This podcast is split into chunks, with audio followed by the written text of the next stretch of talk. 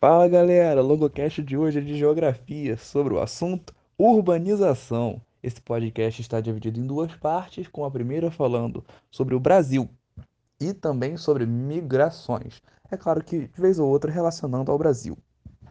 A parte 2 vai se focar principalmente em conceitos importantes que não podem ser esquecidos e que são sempre cobrados da nossa matéria urbanização em vestibulares, como a prova do Enem, a prova da UERJ, a prova da FUVEST, o NESP, o Unicamp, dentre tantos outros, que sempre cobram alguns conceitos muito importantes. Mas antes de falar deles, vamos à parte 1, falando sobre Brasil e sobre migrações. Bom, gente, eu não vou falar de tudo que pode se dizer sobre urbanização no Brasil, e menos ainda sobre tudo que pode se dizer sobre migração. Eu vou trazer alguns aspectos importantes que eu percebo que têm sido muito cobrados a partir da conversa com alguns professores, algumas coisas que os professores próprios passavam em sala de aula, falavam em conversas, em bate-papos, em diálogos, e coisas que eu acho que são importantes de serem tra tratadas. Além, é claro, de algumas dicas extras que eu acho que podem ser interessantes, que por mais que não caiam no vestibular em geografia, podem ser muito importantes para a sua redação, para a sua prova de história, ou de sociologia, ou de qualquer outra área dentro das humanas. Muita coisa é interdisciplinar hoje em dia. E quanto mais você sabe de mais disciplinas, melhor você tá. A verdade é essa. Então, vamos que vamos. Quando a gente pensa em Brasil e urbanização, a gente tem que entender que o nosso país, até muito pouco tempo atrás, era um país majoritariamente rural. Só depois dos processos de industrialização se intensificarem em território brasileiro que essa urbanização foi de fato se tornando cada vez mais possível.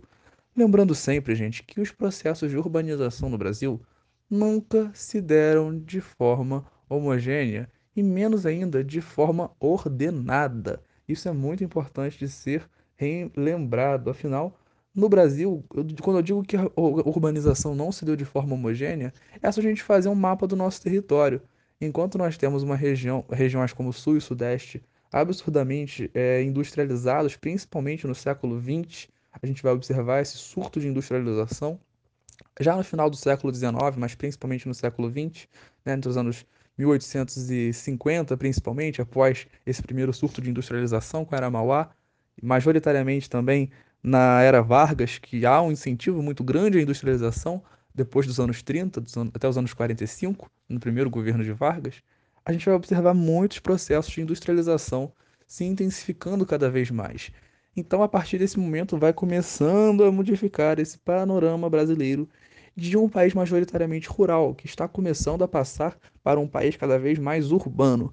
E nesse momento eu já aproveito para trazer um dos quatro conceitos que eu vou trazer nesse podcast sobre a migração. Quais conceitos que eu quero trazer? O primeiro eu já vou falar agora, que é o êxodo rural. O êxodo rural, como você pode ter percebido facilmente a partir do próprio nome. Você com certeza já sabe disso, mas eu acho bom relembrar. O êxodo rural basicamente consiste em êxodo, saída rural do campo. É a saída do campo para a cidade.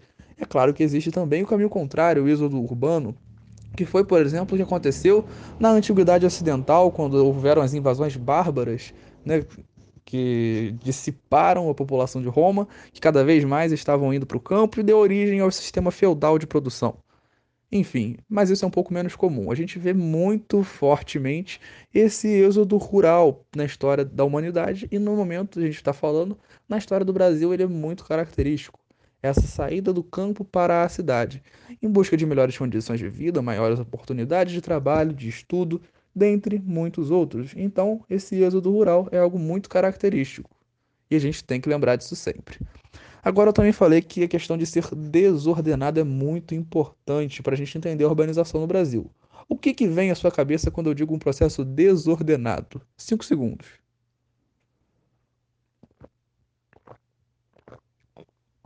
Se você pensou desigualdade, favelização, problemas de violência, mobilidade urbana, você está no caminho certo, meus parabéns. a verdade é que esses processos no Brasil se deram de forma muito desigual, desordenada, em regiões, como eu já falei, que há um processo de, de urbanização muito mais intenso do que outros, você vai perceber também problemas cada vez mais intensos relacionados propriamente à cidade, como índices de violência e desigualdade muito elevados. Não, não estou dizendo que em locais com menos urbanização você não vai encontrar problemas sociais, muito pelo contrário. Em várias regiões do campo a gente encontra muitos problemas sociais, e isso não pode ser diminuído em momento algum. Mas a verdade é que há problemas sociais que também são mais característicos a cada região. Problemas, por exemplo, no campo, como é, poceiros, grileiros, não vão ser tão comuns assim nas cidades enquanto problemas de mobilidade urbana, engarrafamentos também não vão ser tão comuns no campo. É bom a gente ter essa noção de que há problemas de violência, há problemas dos mais diversos em ambas as frentes que a gente está falando, urbana e a rural. Mas há também, é claro, aqueles problemas que são mais característicos. Eu posso estar falando de maneira muito genérica, mas a verdade é que muitas das questões dentro dessa parte de urbanização também vão ser meio num viés interpretativo. Enfim, quando a gente pensa nessa questão de urbanização no Brasil, pensando ainda nessa questão desordenada e desigual, é bom a gente ter em mente que isso se deu a partir também de processos de industrialização, como eu falei, e, portanto, voltado para um viés de atender às demandas econômicas da sociedade. Ou seja, se o principal propósito da urbanização no primeiro momento era atender às demandas de mão de obra para as fábricas, como foi o que aconteceu em boa parte das nossas grandes cidades, você vai observar um processo de crescimento desordenado, ou seja, com exceção a alguns poucos casos específicos, como o exemplo de Brasília, que é muito categórico nesse, nesse contexto, o crescimento das cidades no Brasil se deu de forma muito desordenada. E que dois momentos históricos que eu acho importantes de serem ressaltados nesse momento, quando a gente fala disso. Além, é claro, da construção de Brasília na década de 50, lá com Kubitschek. Bom, quando a gente pensa na chegada da família real ao Brasil, é um momento interessante a gente pensar nessa expansão das cidades. Por exemplo, o Rio de Janeiro foi totalmente revitalizado nessa época, o que não quer dizer que foi necessariamente algo que beneficiou a população de maneira geral. E isso vai ser muito observado nesse segundo momento, que é qual? Na Primeira República, na República Velha, perdão, na República Velha, ou no caso, na, mais especificamente na época da República das Oligarquias, né, lá no começo dos anos 1900, você vai observar reformas, por exemplo, no centro do Rio, com inspiração em Paris, com o objetivo de deixar as avenidas mais largas, as ruas mais bonitas, mais apresentáveis, tornar a cidade uma cidade do século XX. Olha que coisa bonita, moderna para a época, não? Claro que não, isso foi ridículo. Mataram, mataram, perdão, jogaram muitas pessoas à própria sorte, expulsaram das casas e fizeram as maiores atrocidades possíveis. É, a pessoa saía para trabalhar de dia, chegava em casa à noite e viu que tinha sido despejada. Não porque não pagou aluguel, não porque a sua casa era uma casa que estava caindo aos pedaços, e sim porque a sua casa estava no território que o governo local queria construir uma nova avenida. Então, são problemas que são observados já historicamente. Isso é claro que foi um dos fatores agravantes para a população estar insatisfeita que depois foi eclodir na revolta da vacina, no Rio de Janeiro, em 1904. Mas isso não é assunto para agora, esse é assunto para outro podcast. Por hora, é muito importante a gente saber que esses processos no Brasil são muito caóticos. Como eu falei, Brasília é um caso muito específico de uma cidade bem arquitetada, bem organizada, ponto para o Niemeyer uma cidade que foi muito bem pensada antes de ser construída. É claro que é todo aqueles fatores né, muito interessantes de serem observados. Construir uma cidade no centro-oeste é muito interessante para você distanciar o centro político do centro das manifestações, afinal, uma parte considerável dos protestos, principalmente naquela época, se davam nas regiões sul e sudeste do, do país. Você vai observar movimentos tenentistas que se desenvolviam com muita força, ainda na República Velha, naquela região, você vai observar movimentos que se davam principalmente no Rio Grande do Sul, Minas, São Paulo e Rio de Janeiro. São quatro pontos muito característicos dessa fase, enquanto aglomerações populacionais com fortes reivindicações contra o governo central, que até então ainda tinha sede no Rio de Janeiro. O fato é que essa construção de Brasília é um exemplo de uma cidade que foi construída de maneira diferente das demais no Brasil pois a maioria das cidades, a maioria dos processos de urbanização em território brasileiro foi resultado, foi consequência de uma necessidade de atender as demandas da economia na região, principalmente conforme os centros comerciais, centros industriais e dentre outros. Então isso é algo muito importante para termos em mente. E é claro que quando a gente fala de Brasil, a gente não pode ignorar os múltiplos problemas sociais que são atrelados a esses processos de urbanização questões como violência urbana, problemas de mobilidade, a própria favelização são problemas muito característicos, quando as pessoas não têm é, dinheiro suficiente para bancar uma moradia numa região minimamente digna, com saneamento básico, ocorre processos como favelização, quando as pessoas são expulsas da própria casa simplesmente porque o governo quer fazer uma obra mais bonitinha, como eu falei agora há pouco. Olha só que absurdo, mas as pessoas eram expulsas de onde moravam e acabavam se amontoando em regiões cada vez mais periféricas. Os processos de periferização se dão cada vez mais intensamente a partir de processos como este. É claro que eu pego o exemplo do Rio de Janeiro, que é algo mais próximo a nós, principalmente para quem pretende fazer a UERJ ou algo do tipo, que é algo muito interessante e característico. E quando digo interessante, digo absurdo e vergonhoso, mas faz parte da nossa história. Foi o que foi, deu no que deu, é como eu sempre digo. Então não podemos, infelizmente, mudar o que já foi. O que a gente pode fazer é reconhecer os erros do passado para tentar mudar um pouco o nosso presente e evitar que eles se repitam no futuro. Eu sempre falo isso. Uma das importantes é a gente entender os períodos históricos ante anteriores. Mas saindo da história, voltando para a geografia, quando nós pensamos na urbanização do Brasil, acho muito importante falar disso. Lembrando que até hoje é um processo que se dá de forma muito desigual e desordenada. Afinal, a violência urbana só cresce a cada dia. A gente percebe que, mesmo em períodos de quarentena, registros policiais de violência policial mesmo aumentam cada vez mais na cidade de São Paulo. Já bateram recorde em relação ao mesmo período nos últimos 10 anos. Isso eu tive acesso em jornais. Fiquem tranquilos que as informações são checadas. Aqui não são veiculadas fake news. Selo longocast de qualidade. Se quiserem, podem me cobrar depois. Pesquisem e me falem. Isso daí passou nos jornais. O fato é que a gente vai perceber que esses problemas de, de violência urbana, problemas de mobilidade urbana, problemas de favelização, preconceito e os mais diversos possíveis são até hoje característicos das cidades no Brasil. As violências de gênero, violências raciais, violências étnicas contra grupos minoritários são muito expressivas nesses processos de urbanização grandes cidades são muito famosas pelos altos índices de violência que elas registram, mas o fato é que a urbanização é só, ao mesmo tempo, uma espécie de causa e consequência desses processos.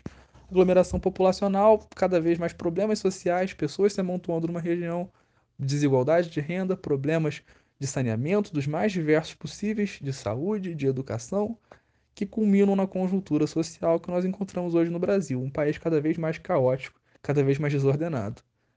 Último comentário em relação à questão brasileira, antes de ir exclusivamente para as migrações, gostaria de fazer é sobre a questão da, da, da distribuição desigual também da urbanização no Brasil. Afinal, boa parte das cidades brasileiras se localiza mais na costa oeste. Quando digo na costa oeste, perdão, na costa leste, perdão, me refiro principalmente às cidades ao lado do Atlântico, no litoral do Nordeste, no, no próprio Nordeste, no Sudeste, no Sul, são os principais locais de índices de urbanização. A gente não vai observar tantas taxas de urbanização, por exemplo, no Centro-Oeste e no Norte do país. Por que isso? Monocultura, uma das principais características, além, é claro, da floresta amazônica.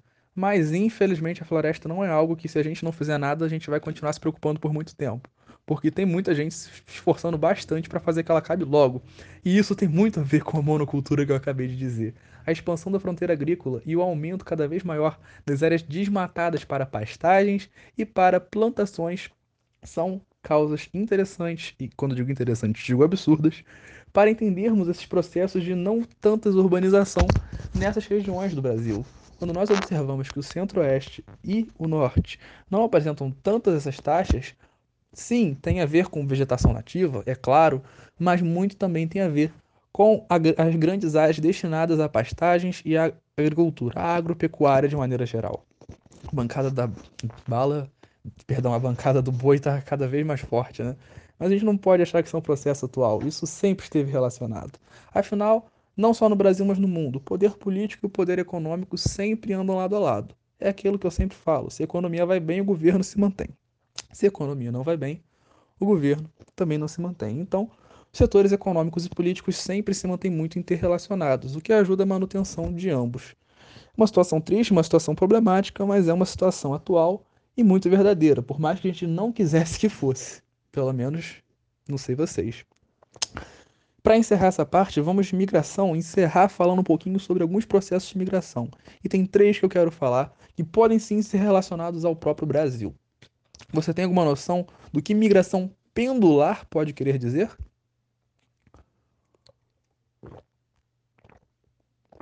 Se você pensou no movimento de um pêndulo, meus parabéns, você chegou no caminho certo.